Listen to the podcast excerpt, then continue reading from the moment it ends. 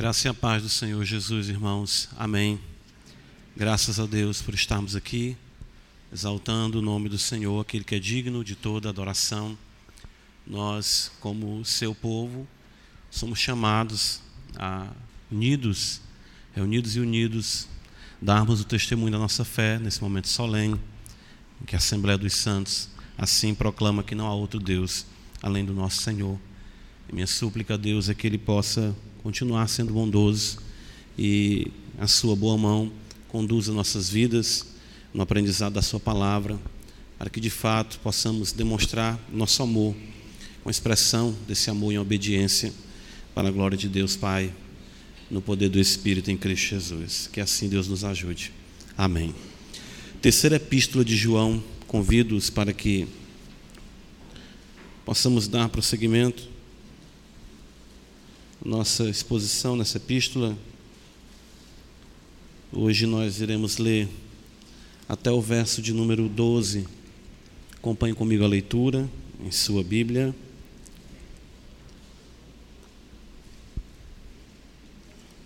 A palavra de Deus nos diz assim. Vamos ler a partir do verso primeiro, a fim de estarmos mais e mais familiarizados com essa epístola. O presbítero amado Gaio, a quem eu amo na verdade, amado acima de tudo, faço votos por tua prosperidade e saúde, assim como é próspera a tua alma. Pois fiquei sobremodo alegre pela vinda de irmãos e pelo seu testemunho da tua verdade, como tu andas na verdade. Não tenho maior alegria do que esta, a de ouvir que meus filhos andam na verdade. Amado, Procedes fielmente naquilo que praticas para com os irmãos, e isto fazes mesmo quando são estrangeiros, os quais perante a igreja deram testemunho do teu amor. Bem farás encaminhando-os em sua jornada por modo digno de Deus. Pois por causa do nome foi que saíram, nada recebendo dos gentios. Portanto, devemos acolher estes irmãos para nos tornarmos cooperadores da verdade. Escrevi alguma coisa à igreja, mas Diótrefes, que gosta de exercer a primazia entre eles, não nos dá acolhida. Por isso, se eu for aí, far-lhe-ei lembradas as obras que ele pratica, proferindo contra nós palavras maliciosas. E não satisfeito com estas coisas, nem ele mesmo acolhe os irmãos, como impede os que querem recebê-los e os expulsa da igreja. Amado, não imites o que é mal, senão o que é bom Aquele que pratica o bem procede de Deus, aquele que pratica o mal jamais viu a Deus. Quanto a Demétrio, todos lhe dão testemunho, até a própria verdade. E nós também damos testemunho. E sabes que o nosso testemunho é verdadeiro. Amém. Deus bendito, por amor de Jesus Cristo, Pai. Mais uma vez ouve a oração do teu povo aqui que te invoca essa noite. Unimos, Senhor, nossas vozes Ó Deus, nos colocamos prostrados aos teus pés, os nossos corações aqui diante de ti, para te pedir, ó Deus, que tu possa, por tua bondade, porque tu és bondoso e por amor do teu nome, Senhor, nos ajudar nessa noite mais uma vez a entendermos. Mas não queremos apenas, Senhor, um mero assentimento intelectual a tudo que ouvimos. Queremos, ó Deus, ser constrangidos pela verdade e somente o teu espírito tem o poder de internalizar o que ouviremos aqui. E somente o teu espírito tem o poder e pode nos dar a capacidade de nos arrependermos, confessarmos os nossos pecados, reconhecermos que temos andado distante de ti, longe da tua vontade, da tua presença, e que precisamos, ó Deus, como expressão de amor, como evidência de vida nova, como evidência, Senhor, do teu espírito em nós, viver vidas de amor e gratidão por tudo que o Senhor fez, por tudo que o Senhor é. Não está em nós, Senhor, isso. As nossas, nossas vidas são áridas, são secas, são toscas, são, Senhor, completamente distantes, ó Deus.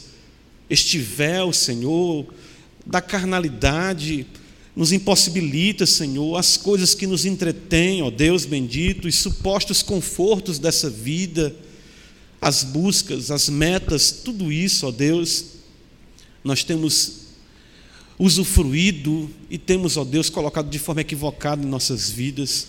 Temos perdido o alvo, Senhor, temos perdido a certeza, de fato, não temos erguido nossas cabeças como deveríamos erguer e confessamos a Ti os nossos pecados essa noite. Te pedimos que Tu não nos trate conforme eles, porque senão nenhum de nós aqui subsistirá na Tua presença.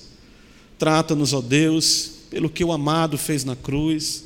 Trata-nos, ó Deus, pela satisfação que Tu tem em quem Ele é, no que Ele fez. E por amor de Ti, porque tu não desistes de nós, tu és incansável, tu és realmente determinado, resoluto nessa transformação que tu estabeleceu para nós. Nós pedimos a ti, ó Deus, consuma ela para a glória do teu nome, concretiza cada dia mais e mais a boa obra que tu iniciou em nós para a glória do teu nome. Não nos deixa, Senhor, nem um instante sozinhos, sem ti, nada nós podemos fazer que temos nós, o que somos nós, ó Deus. Os nossos corações aqui fossem expostos agora, um festival de horrores se manifestaria aqui essa noite, mas graças a Deus por Jesus Cristo, nosso Senhor. Graças a Deus, ó Pai, por quem Tu és, pelo Teu Espírito. Nos ajuda, Pai para que possamos, ó Deus, prosseguir, possamos ser fortalecidos nesse dia separado por Ti, porque diante de nós tem mais uma semana na qual muitos desafios se apresentam, tentações, investidas do maligno, fraquezas, desânimos, ó Deus, não deixa compactuarmos com o mal, mas nos ajuda a fugirmos, fugirmos para os Teus braços, Senhor, buscarmos a Ti em oração, lermos a Tua palavra, amarmos aqueles que de fato nos colocou tão próximo para amarmos, ó Deus, e vivermos a vida cristã de forma triunfante, não medíocre, não fraca, tacanha, não, mas real, autêntica, poderosa em Ti. Eu sei que a fé vibrante é real ainda, porque Tu és o mesmo Deus e Tu podes derramar abundantemente o Teu Espírito sobre nós. Derrama sobre a Tua igreja, sobre o Teu povo que aqui se reúne e que clama por Ti Desperta, ó Deus, renova os nossos corações, os votos que fizemos a Ti, o compromisso de sermos Teus. Ajuda-nos, não deixa negligenciarmos isso, não importa as aflições, as tribulações, e ainda, ó Deus, que venhamos a morrer, nosso deleite possa estar na vida plena que teremos contigo para todo sempre. Abençoa a tua igreja, tem misericórdia de nós, venha o teu reino com poder, faça-se a tua vontade, ó Pai, assim na terra como no céu. Em nome de Jesus nós choramos. Amém. Irmãos, nosso último sermão nós vimos que Gaio foi incentivado por João a permanecer firme na prática da verdade em amor, mesmo diante de um quadro tão antagônico. De fato, essa epístola, ela é uma belíssima joia que nos mostra o quanto o amor de Deus pode prevalecer, mesmo quando nós observamos a oposição assumir até mesmo os locais ou as funções de maior privilégio.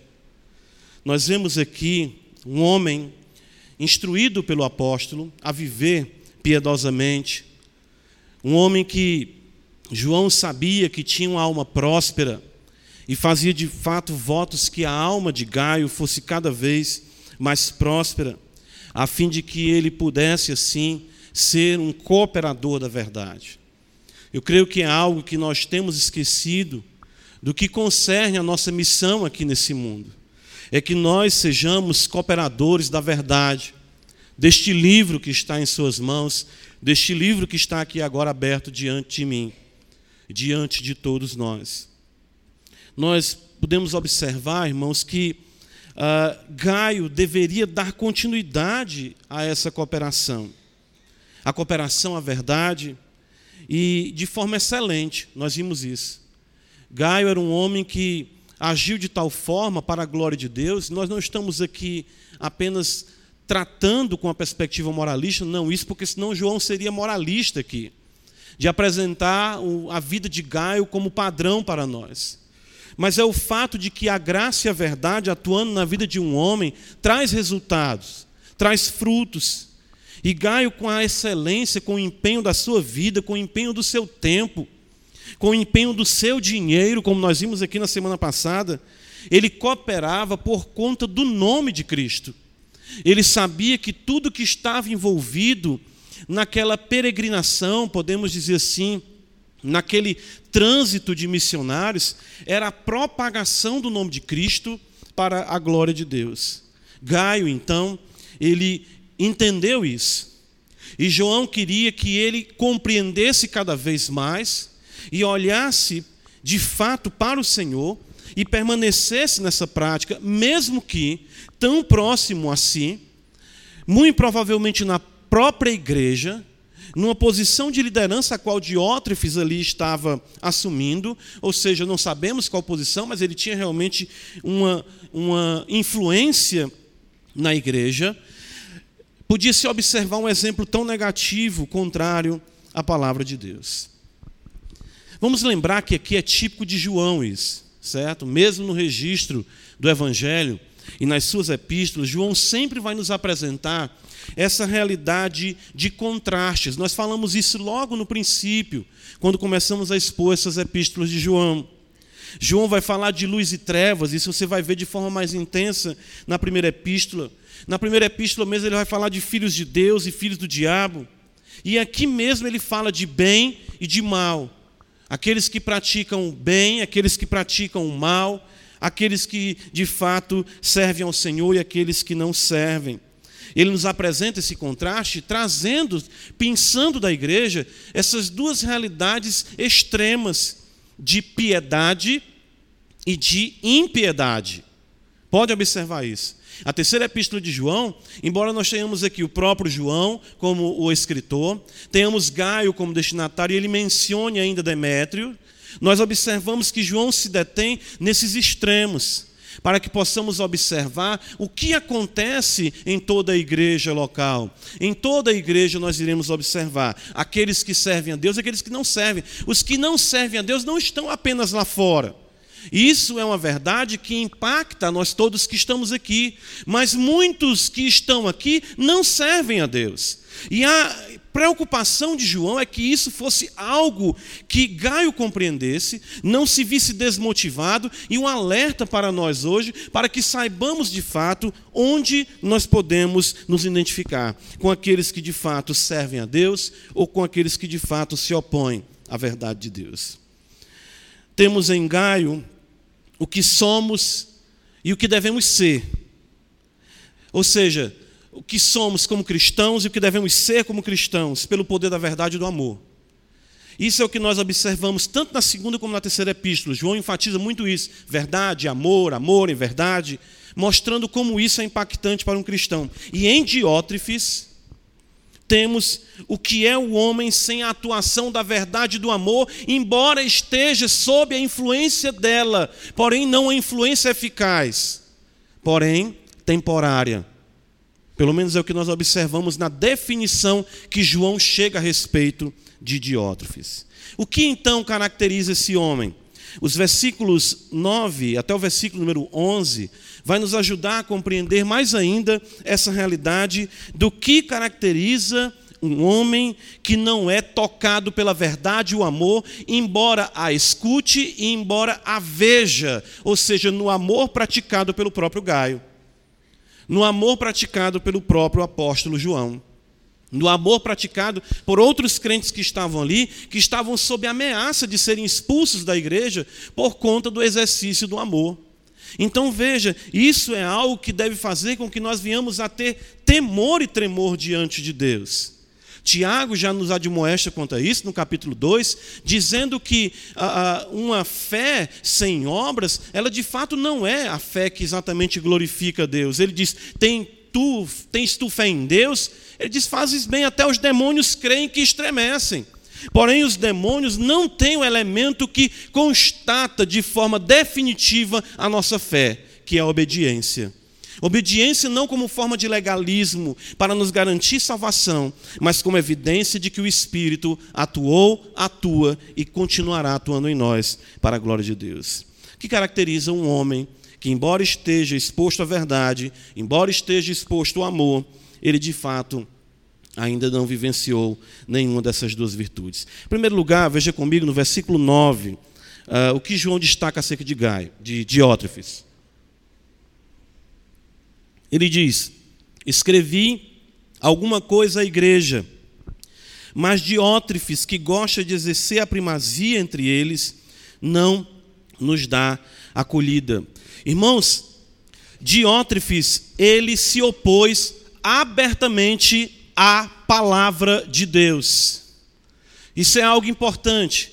Eu não estou aqui asseverando algo do tipo seguinte, que a epístola ou a carta que João escreveu antes dessa para essa comunidade era inspirada ou que era da vontade de Deus que estivesse no cano. Não é isso.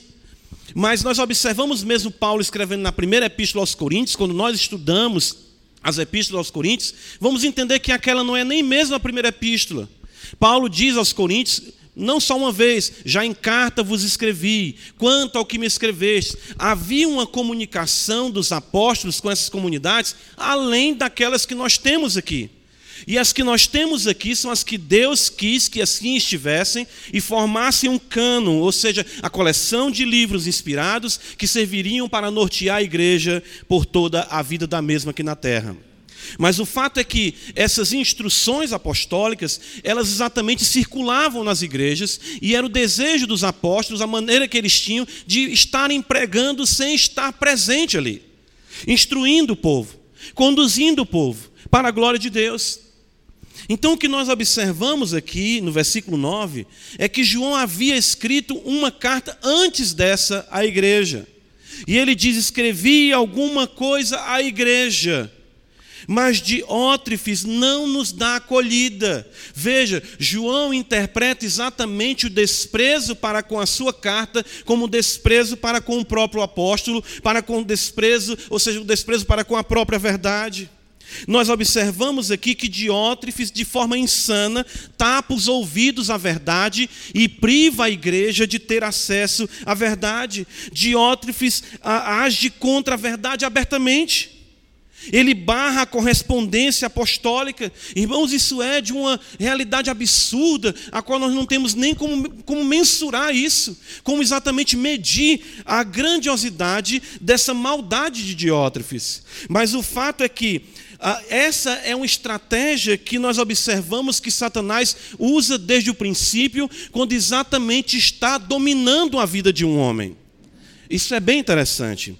Uh, Diótrefes, ele não faz diferente daquilo que nós observamos desde o princípio. Gênesis capítulo 3, veja comigo, isso é interessante, isso é padronizado.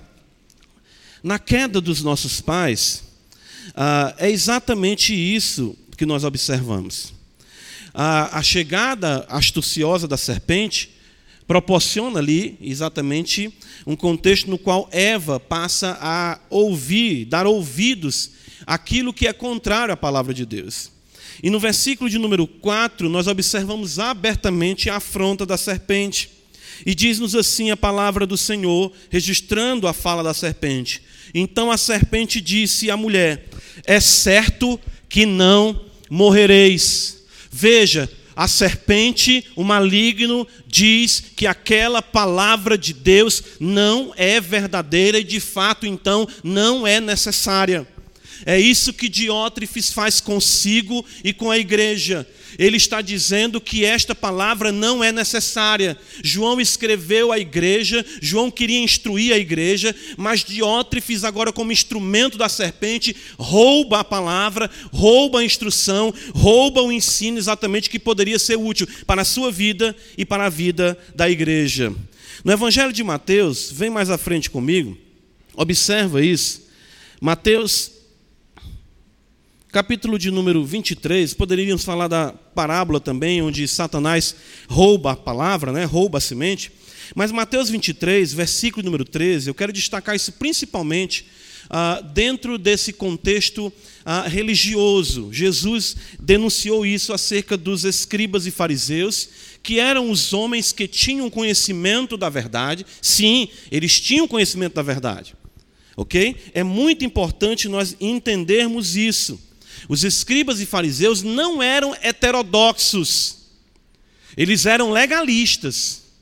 Eles não seguiam a palavra de fato porque eram salvos, eles criaram um conjunto de regras, mas os que eles defendiam era aquilo que Moisés ensinava, embora, claro, com os seus acréscimos que exatamente tornavam o jugo insuportável da lei. Versículo 13, Jesus fala em Mateus capítulo 23: Ai de vós, escribas e fariseus hipócritas, porque fechais o reino dos céus diante dos homens, pois vós não entrais, nem deixais, nem deixais entrar os que estão entrando. Percebem aqui? Eles não entram, eles detêm a verdade e eles não deixam outras pessoas terem um conhecimento dessa verdade. Essa era a prática dos escribas e fariseus. E esse é o primeiro ai que Jesus exatamente traz sobre eles, mostrando a gravidade que é a oposição à verdade e de como isso caracteriza um homem que não tem a verdade em amor atuando na sua vida. Veja outro fato interessante que aconteceu em Atos dos Apóstolos, capítulo de número 13. Abre comigo a escritura e acompanha isso, porque ah, nós vemos que essa é a estratégia do maligno.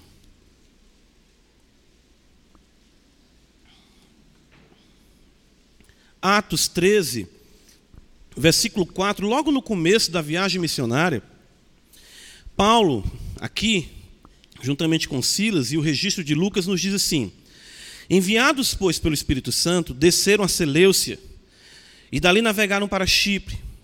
Chegados a Salamina, a Salamina, anunciavam a palavra de Deus nas sinagogas judaicas. Tinham também João como auxiliar. Havendo atravessado toda a ilha até Pafos, encontraram um certo judeu, olha só, ele era judeu, ele conhecia a verdade sim, mágico, falso profeta, de nome Bar Jesus, o qual estava com o procônsul Sérgio Paulo, que era um homem inteligente.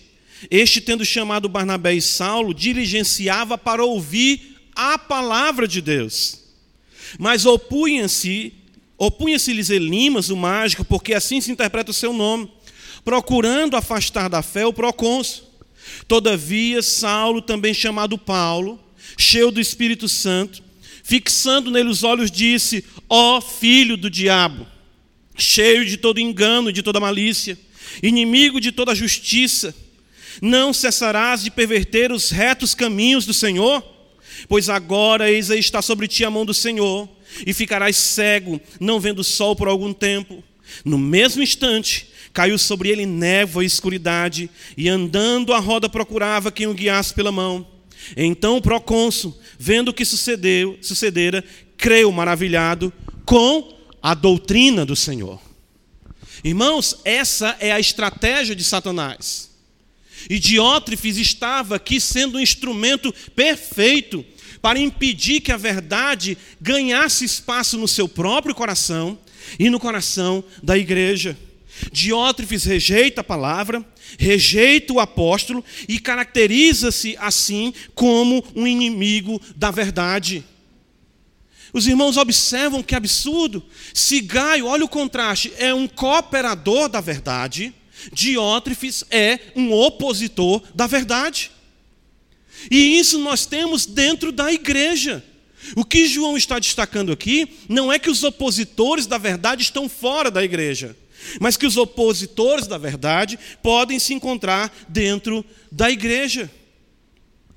Irmãos, 1 João capítulo 4, versículo 6, João vai nos mostrar exatamente a gravidade do que Diótrefes está fazendo com a seguinte afirmação, e isso não é pretensão, isso é exatamente certeza de quem ele era, no caso do apóstolo João.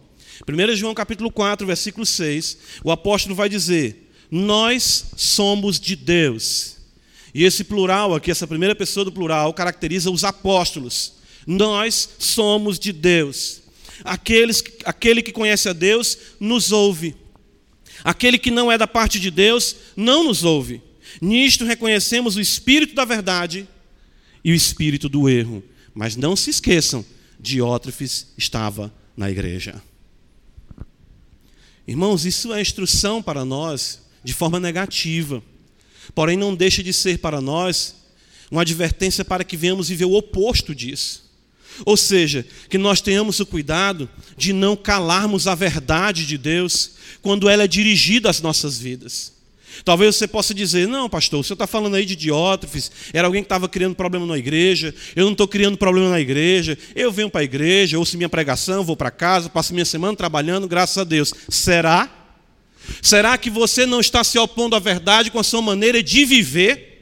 Será que você não está exatamente descaracterizando a verdade por aquilo que você tem dado o seu assentimento, embora sabendo que é contrário à vontade de Deus? Até quando nós iremos brincar de sermos crentes, irmãos? Até quando nós iremos exatamente viver vidas contrárias à palavra de Deus e afirmarmos que somos servos do Deus Altíssimo? Existem muitas maneiras de nos opormos à verdade. Diótrefes tinha uma posição na igreja, isso ficava notório, mas existem maneiras as quais você está vivendo. Uma vida que você está levando, amizades que você está cultivando, relacionamentos que você está mantendo, negócios que você está fazendo que estão indo contra a vontade de Deus, você está calando a única verdade que pode dissipar as trevas do teu coração. Irmãos, era isso que estava acontecendo com Diótrefes, ele estava louco. Aquele homem enlouqueceu ao ponto de estar na igreja, ao ponto de conhecer o apóstolo João, um privilégio que nós nunca tivemos, mas um dia teremos, assim cremos. Aquele homem tinha perto de si o apóstolo do amor, escrevendo instruções de amor para a igreja ensinando a verdade, ensinando a fé, e aquele homem lançou aquilo fora, aquele homem pegou aquela carta, ou amassou, enfim, ou queimou, a semelhança como eu estava lendo hoje acerca de Joaquim, que recebeu a instrução de Jeremias, cortou com o canivete e queimou no braseiro do seu palácio. Existem muitas maneiras de se rasgar a Bíblia, existem muitas maneiras de se queimar a Bíblia, e essas se exatamente essas se coadunam muito com o comportamento que nós temos contrário à vontade de Deus. Irmãos, aquilo que nós afirmamos com a boca, o voto que nós afirmamos em Cristo Jesus, e não cumprimos diante dos ímpios, nós estamos impedindo que os próprios ímpios Aqueles que estão na perdição conheçam a verdade por conta do nosso testemunho contrário à vontade do Senhor. Paulo fala acerca dos judeus e Paulo diz que o nome de Deus é blasfemado entre os gentios por vossa causa. Quantas e quantas pessoas têm exatamente uma vida afastada do Evangelho, porque dizem, para ser crente desse jeito, eu nunca vou ser, e ser crente é assim, e você fica ainda articulando, argumentando, teo, enfim, criando teorias de que ser crente é dessa forma. Deus, o Senhor, irmão, nos guarde de nos opormos à verdade por conta dos nossos interesses. O que, o que Diótrefes fez aqui foi exatamente o que? Calar a verdade, porque tinha muita coisa em jogo. E o que tinha ali em jogo? A glória, a honra, o status e tudo mais que Diótrefes observava como central à sua vida. Jamais, irmãos, nós devemos ser instrumentos ou pedra de tropeço na propagação da verdade. Volta comigo para a terceira epístola, veja que exatamente isso é, irmãos. Leia agora isso e observe o quanto isso é doloroso para o apóstolo João. João não escreve isso ah, simplesmente a título de informação. Ele escreve isso, creio eu, chocado. Escrevi alguma coisa à igreja, mas Diótrefes não nos dá acolhida. Diótrefes não acolhe mais. Ele não ouve. Não adianta, irmãos, nós dizermos amém, Senhor. Jesus é o Senhor. Deus é o Senhor. A vida cristã é a minha vida, se de fato isso não estiver em conformidade com a palavra do nosso Deus. Segunda característica lamentável de Diótrefes ainda está aqui no versículo 9. Observa comigo.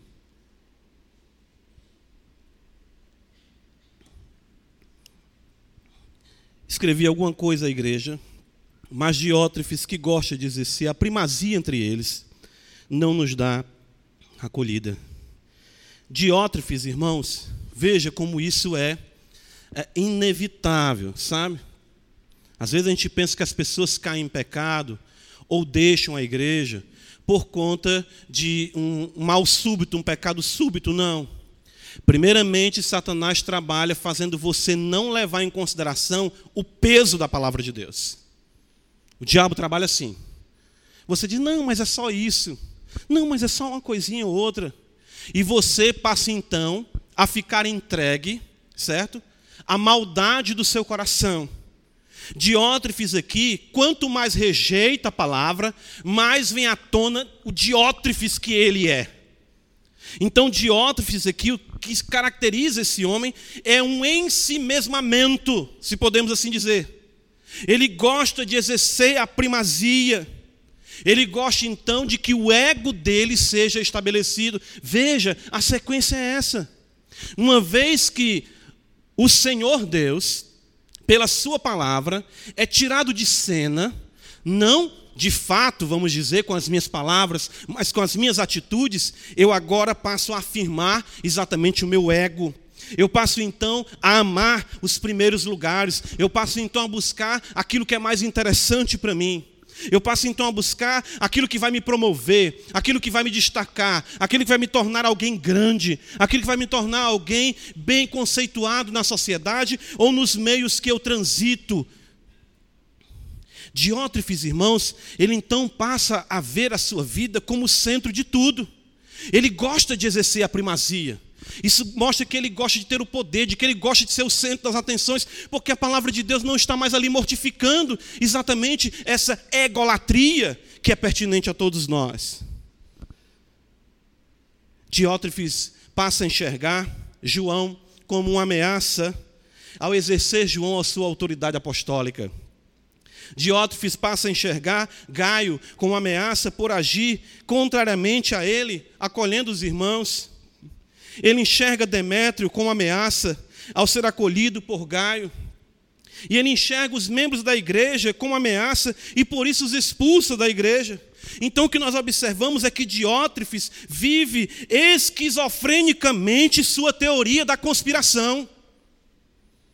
Ele deixa a sanidade da palavra, ele deixa a Bíblia de lado, ele deixa a verdade de Deus e ele agora passa a viver com o que ele acha que é correto. E todo mundo que viva de forma correta, ou todo mundo que ande piedosamente, ele já começa a observar como opositor da vida libertina a qual ele quer viver.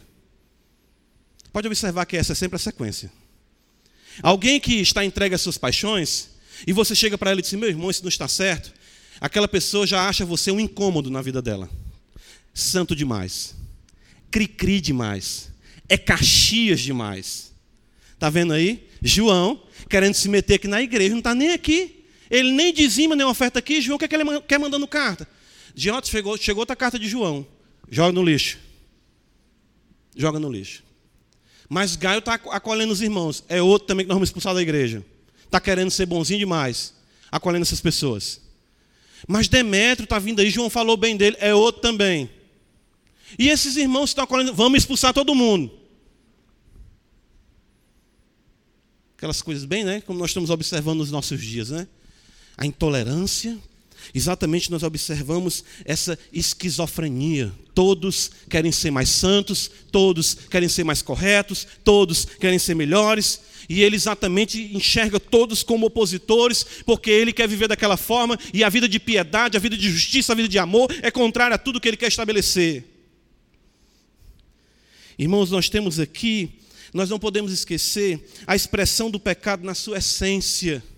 O fato de Diótrefes querer ter a primazia, o fato de Diótrefes estar assumindo ali, tomando a frente da igreja, intimidando os irmãos, era por conta do seu ego, do, da sua realidade em si mesmada, e isso está na essência do pecado em Gênesis 3:5. Satanás diz que como Deus sereis, ou seja, Diótrefes aqui quer viver uma vida em que ele se autoproclama Deus, porque ele é quem determina a sua vida, é ele o que faz o que ele quer, quando ele quer, expulsa quem ele quer e não quer conversa com nada, e não venha me criticar, porque eu já estou vivendo para Deus e está bom do meu jeito.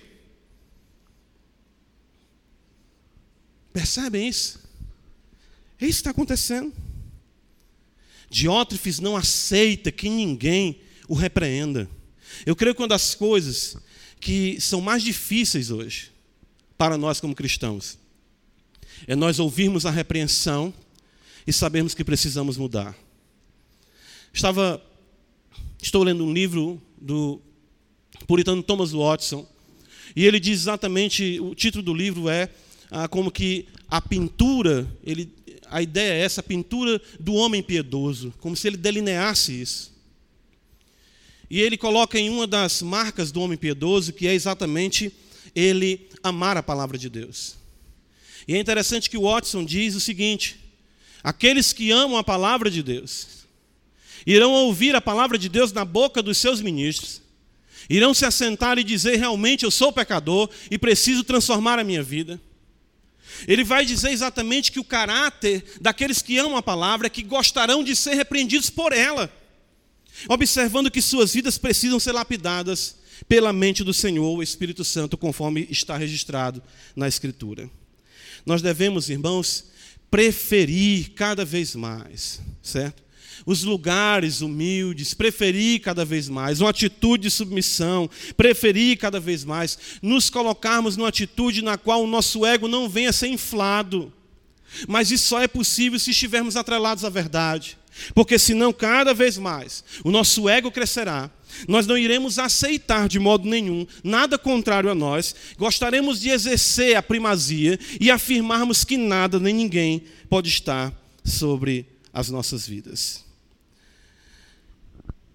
Terceiro João, ainda, veja como tudo é uma sequência. Versículo de número 10, observa comigo. João ainda caracteriza Diótrefes da seguinte forma: Por isso, se eu for aí, falhei lembradas as obras que ele pratica. Olha só, as obras que ele pratica. Percebem? Nós temos aqui um desprezo com a palavra, nós temos aqui uma atitude em si mesmada, na qual destaca o desejo de Diótrefes de estar acima de tudo e de todos, não aceita que ninguém esteja sobre ele. Ele ama os primeiros lugares, ele ama a primazia, ele não se humilha, ele não recebe o ensino. Consequentemente, virão os frutos. Pode observar, a sequência é sempre essa. João fala das suas atitudes para com a palavra, da, da, maldade do seu coração dele gostar de exercer a primazia. E agora isso aflora com toda a força, porque não tem mais a palavra apostólica para exatamente neutralizar esse mal. É por isso que Davi no Salmo 119 vai dizer no versículo 11: Guarda a tua palavra no meu coração para não pecar contra ti. Diótrefes, isso não era mais uma realidade. E agora as obras de Diótrefes irão se manifestar. E quais são? Ele diz: proferindo contra nós palavras maliciosas. E não satisfeito com estas coisas, nem ele mesmo acolhe os irmãos, como impede os que querem recebê-los e os expulsa da igreja. João está dizendo né, que iria até lá. Ele diz: Por isso, se eu for aí. Ah, isso é interessante porque parece uma ameaça, né? E de fato é. O apóstolo Paulo faz isso com os coríntios também. A presença apostólica é a presença do próprio Cristo. São enviados, comissionados por Cristo. E João está dizendo: Eu vou aí e vou mostrar para ele quem ele é, porque ele está cego. Ele não consegue ver que ele está desprezando a verdade ao nos desprezar e que ele está sendo engolfado exatamente pela arrogância do seu coração em viver de acordo com ele quer. E eu vou mostrar as obras dele, vou mostrar isso para ele da seguinte forma: primeiro, a boca dele é imunda. Interessante isso, né? Ele profere contra nós palavras maliciosas. Isso é uma regra, irmãos, a qual nós não podemos jamais fugir. Abre Mateus capítulo 7, o texto é conhecido, mas é importante a nossa leitura pública, porque o Espírito, ele soberanamente, se assim o quiser, assenta isso mais fortemente em nosso coração. Jesus fala em Mateus capítulo 7, no versículo 16, não esqueça disso. Pelos seus frutos os conhecereis. Colhem-se porventura uvas dos espinheiros, ou figos dos abrolhos? Assim toda árvore boa produz bons frutos. Porém, a árvore má produz frutos maus. Não pode a árvore boa produzir frutos maus, não pode. Não pode. Nem a árvore má produzir frutos bons. Assim, pois, versículo 20: pelos seus frutos os conhecereis. E João está dizendo, Diótrefes, eu vou mostrar para ti quem tu és. A árvore cristã, ela não dá tilt, não, não surta, não. Vê um fruto mal. Oh, bicho, eu nem pensei que eu fazia isso. A árvore boa, o seu fruto é bom, ela produz isso. João está dizendo exatamente isso para Diótrefes. Segundo Timóteo, tem um texto que tem um princípio importante, que é exatamente algo que eu digo para você, tenha medo disso, certo? Eu sei que o amor lança fora o verdadeiro medo, mas deixe corrigir, tenha temor quanto a isso. Segundo Timóteo 2,6, quando Paulo está falando aqui ah, da transmissão da verdade, daqueles que de fato amam a verdade, ele usa a figura do soldado, ele usa a figura do atleta e do agricultor, ele traz um princípio, uma máxima importante aqui para nós. Segundo Timóteo 2,6. Ele diz: o lavrador que trabalha deve ser o primeiro a participar dos frutos. Você tem que saber se você é crente ou não. Você está aqui a árvore, ó. Certo? Começa a dar o fruto. Pega aqui o galinho da direita, se você for destro, né? Arranca um frutozinho e come. E vê. Sinta o sabor. Diótrefes não estava fazendo mais isso. João disse: se eu for aí, eu vou mostrar para ele, porque ele não está enxergando mais. Eu vou pegar os frutos deles vou mostrar. Diótrefes, você é uma pessoa que as suas palavras demonstram que você não nasceu de novo. Versículo 10 de 3 João, ele fala: proferindo contra nós palavras maliciosas. Diótrefes, irmão, se entregou ao que é peculiar a todos os homens quando querem destruir seus adversários. O que, é que eles usam? A difamação. Interessante isso, né? O que é que Diótrefes queria fazer? Destruir exatamente João, o apóstolo. Irmãos, parem para pensar nisso. Quem de nós que estamos aqui, eu espero pelo menos que essa pergunta ela tenha um retórico não, né? Quem de nós que estamos aqui queremos destruir a reputação do apóstolo João? Pois aqui está um homem que estava se opondo. Aí você vai dizer, mas como isso? Ele fala de palavras maliciosas, palavras que deturpavam exatamente o que João ensinava. Gaio, irmãos, faz tudo pelo nome. E Diótrefes faz tudo para difamar o nome daqueles que defendem ele.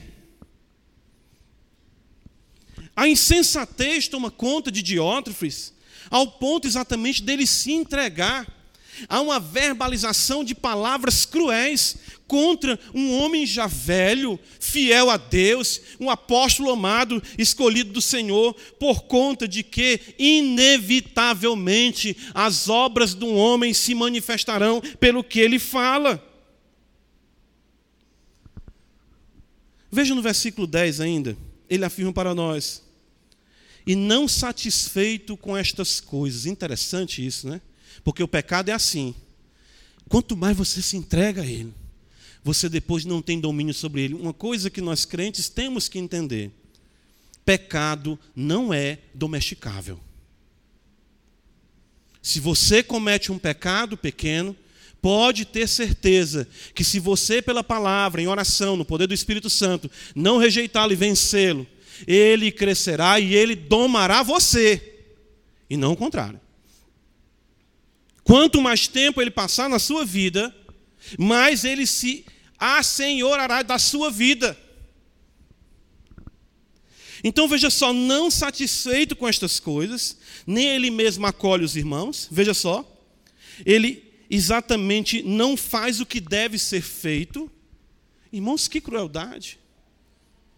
E João diz: como impede os que querem recebê-los e os expulsa da igreja.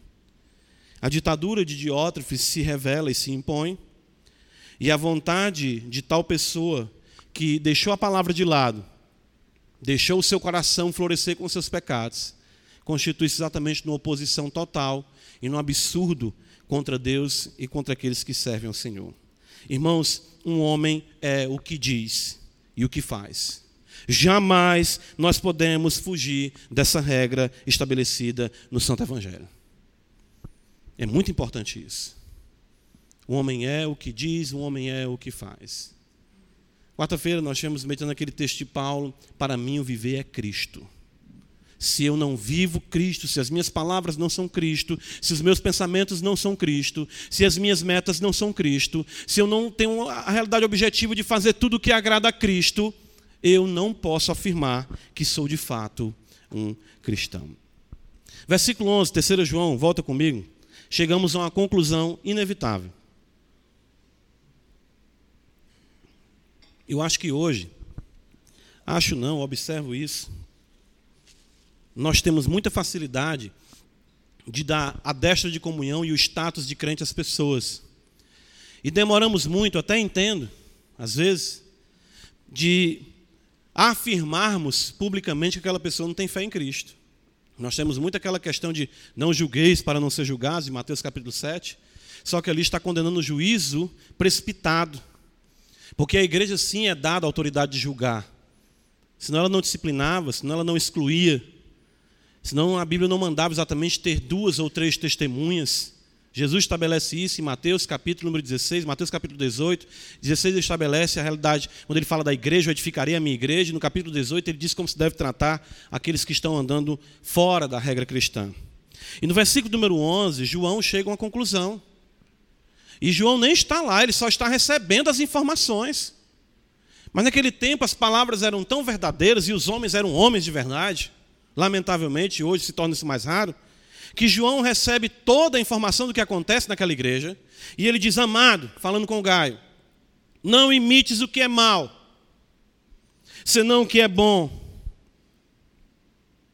Aquele que pratica o bem procede de Deus, aquele que pratica o mal jamais viu a Deus. Concluindo, João está dizendo: Este homem não é de Deus. Quem pratica o que ele está praticando não é de Deus. Não existe meio termo para João. Quem sabe este homem está tendo problema, ele está precisando de um psicólogo, pode ser depressão, pode ser alguma coisa. Não, não, quem sabe problema financeiro, a pessoa realmente surta. Não, quem é de Deus pratica o bem, quem é do maligno pratica o mal. Não existe meio termo com apóstolo ou é ou não é. A Bíblia nunca trouxe essa realidade de alguém estar sofrendo uma metamorfose ambulante para virar crente. Isso é conversa do Raul Seixas. Isso não é conversa da Bíblia, não. Se alguém está em Cristo, é nova criatura, as coisas velhas se passaram e tudo se fez novo. Se não se passou, se a sua vida permanece a mesma, seus valores permanecem os mesmos, seus amigos permanecem os mesmos, você não conheceu a vida em Cristo, ou é ou não é. E isso é amor de Deus e pela tua vida. Quem sabe um último chamado essa noite para que você mude de vida ou mude de nome. Ou seja, crente, ou então diga logo: eu não sou, realmente isso não dá para mim. João usa dois termos muito fortes aqui. Ele diz o seguinte: olha só, amado, não imites o que é bom, senão o que é, não imites o que é mal, senão o que é bom, que, que pratica o bem procede de Deus. Esse termo é utilizado por João também. Volta só para a primeira epístola, capítulo 3, versículo de número 10. Veja no que exatamente João usa essa ideia de procedência. Ele usa isso no contexto de filiação divina. Ele diz no versículo 10 da terceira epístola de João: Nisto, olha irmãos, isso é muito forte. Nós aqui hoje somos tão politicamente corretos que não queremos afirmar a verdade. Nisto são manifestos os filhos de Deus, está claro. E os filhos do diabo. São manifestos, não tem ninguém escondido, não. Não tem crente 007, não, irmãos. Não existe isso são manifestos. Todo aquele que não pratica a justiça, olha a expressão, não procede de Deus. Nem aquele que não ama o seu irmão. 1 João 3,6, volta só um pouquinho. Veja o que ele fala de ver a Deus. Versículo 6: Todo aquele que permanece nele não vive pecando. Todo aquele que vive pecando não o viu, nem o conheceu. Percebe a gravidade disso? João está dizendo que Diótrefes não procede de Deus. Tem algumas coisas que viram um evangeliquez, né? É de Deus, não é de Deus, mas esse aqui é o evangeliquez correto, se for evangeliquez. Esse homem não é de Deus, não. Esse aí não. O que ele está fazendo, desprezando a palavra, o que ele está fazendo, deixando o seu ego florescer, aflorar, fazer só o que ele quer, o que ele está fazendo se entregando a palavras completamente maliciosas, se opondo contra os irmãos, expulsando os irmãos da igreja. Esse homem nunca viu a Deus. Pesado isso. Escritura. João quer que Diótrefes não fique como nós ficamos aqui nesse momento. Ele vai dizer ainda no versículo 11, veja só. Amado, não imites o que é mal, senão o que é bom. Isso é um imperativo, irmãos, é uma ordem apostólica a Gaio, a que foque e imite o que é bom. Embora nós tenhamos isso, lamentavelmente acontece isso sim na igreja. O que Gaio, e de fato o que João está dizendo para Gaio, é que ele não deve se entregar agora a uma realidade pessimista, mas ele deve observar esse exemplo negativo e ter o cuidado. Nós não podemos negar que existem os modelos negativos, irmãos. É isso que nós observamos numa igreja pequena. Mas devemos imitar os modelos positivos, embora João destaque Diótrefes, ele quer que Gaio compreenda o que ele não deve ser. Você não deve ser isso. Não deixe se pautar por isso. Talvez Gaio pudesse ver tudo aquilo ali e dizer: Eu sozinho aqui. Esse homem tem posição, esse homem tem força, esse homem intimida. E João diz para Gaio: Não olhe para isso. Não imite isso, não se detenha nisso. Porque existem sim pessoas que temem ao Senhor, existem sim pessoas piedosas. E um exemplo disso está no versículo de número 12, ele vai dizer: Quanto a Demétrio, interessante, Demétrio surge aqui de uma forma é, colocada por João, que no meio da conversa aqui, ele coloca Demétrio, diz, quanto a Demétrio, todos lhe dão testemunho. Veja, até a própria verdade, e nós também damos testemunho, e sabes que o nosso testemunho é verdadeiro. Além do que João escreve aqui de Demétrio, nós não temos outra informação. É forçado querer dizer que aqui é o Demétrio de Atos 19 que se converteu, aquele idólatra da Diana dos Efésios. Não, não tem como nós afirmarmos isso. Mas o que é importante é que, embora não saibamos de onde veio Demétrio, ou as suas, as suas origens, podemos dizer assim, familiares, ou mesmo apostólicas, como, como foi que se deu essa conversão, nós sabemos dele aqui o suficiente, que serve para nós como uma nota de esperança e de otimismo que João fecha essa perícope, ou seja, esse parágrafo, dizendo que existem pessoas, sim, que vivem o evangelho como o Gaio estava vivendo. Eu estou mandando aí, provavelmente Demétrio era alguém enviado por João. Provavelmente o portador da epístola, ele vai dizer: Você vai ver a verdade encarnada, assim como os irmãos viram ela em você. Não desanime, Gaio. Demétrio é um homem que vive a verdade, a palavra pode dar testemunho disso, os irmãos dão testemunho dele, e eu dou testemunho de que esse camarada é crente. Então, João não está tratando aqui de algo impossível. João estava observando a vida de Gaio como um homem piedoso, e ele envia Demétrio para exatamente servir, podemos dizer assim, de alento para João, para Gaio e de prova de que existem sim aqueles que se comprometem com a verdade, não importa o que que aconteça. Essa é uma nota positiva mesmo tendo exposto um quadro tão negativo. João assim nos apresenta, e de fato se apresenta como um pregador não pessimista. Isso tudo que afirmamos aqui não é pessimismo, isso tudo que afirmamos aqui é amor de Deus por aqueles que, ainda que estão caminhando e trilhando juntamente com Diótrefes. Demétrio tem triplo testemunho, seguindo os padrões da lei, em Deuteronômio 19,15. Isso é importante, essa questão do testemunho que João enfatiza. Irmãos, os impostores, certo? Se caracterizam pela oposição à verdade. Mas entenda, a oposição à verdade, ela não é a oposição à verdade de uma seita. João não está falando disso aqui. Ele falou de seitas ou de ensinos heréticos na segunda epístola. Na terceira epístola, ele está falando de um problema dentro da comunidade a qual Gaio faz parte, Diótrefes faz parte. E Diótrefes se opõe à verdade, mesmo fazendo parte da igreja. Os impostores irão se caracterizar pela oposição à verdade. Não gostam da palavra. Não gostam de ser repreendidos. Não gostam de ser ensinados. Não gostam de ser confrontados. Consequentemente, darão vazão exatamente à primazia, ao status, ao ego. Pelo jogo sujo expresso em seus frutos, caracterizados por palavras maliciosas e atitudes contrárias à vontade de Deus. Isso evidencia pessoas que não procedem de Deus e que nunca viram a Deus. Nós poderíamos resumir diótrofes assim, e o quadro negativo que estamos expondo aqui nas Escrituras como esse. Como posso saber se eu não sou um diótrofes? Eu acolho a verdade. Custe o que custar.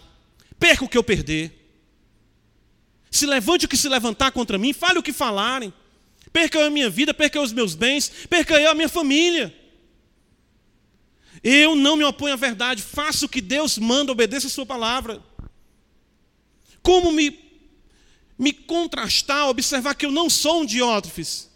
Quando o meu ego não tem a primazia, quando eu não quero exatamente ter a minha verdade, a minha palavra como verdade absoluta, admito que estou errado. Baixo a cabeça para a verdade, aceito ser repreendido e vejo que preciso melhorar quando as minhas palavras, ao contrário das palavras de Diótrefes, são palavras de vida. Em vez de palavras maliciosas, palavras que edificam, palavras que exatamente trazem vida para aqueles que ouvem, como diz o apóstolo Paulo em Efésios capítulo 4. E com atitudes que visam a cooperação com a verdade, a semelhança de Gaio. Agindo dessa forma, a conclusão que Deus estabelecerá sobre mim é que eu procedo dele e que eu vi. Porque quem assim vive é nascido de Deus e teve um encontro com o Senhor e foi transformado por Ele.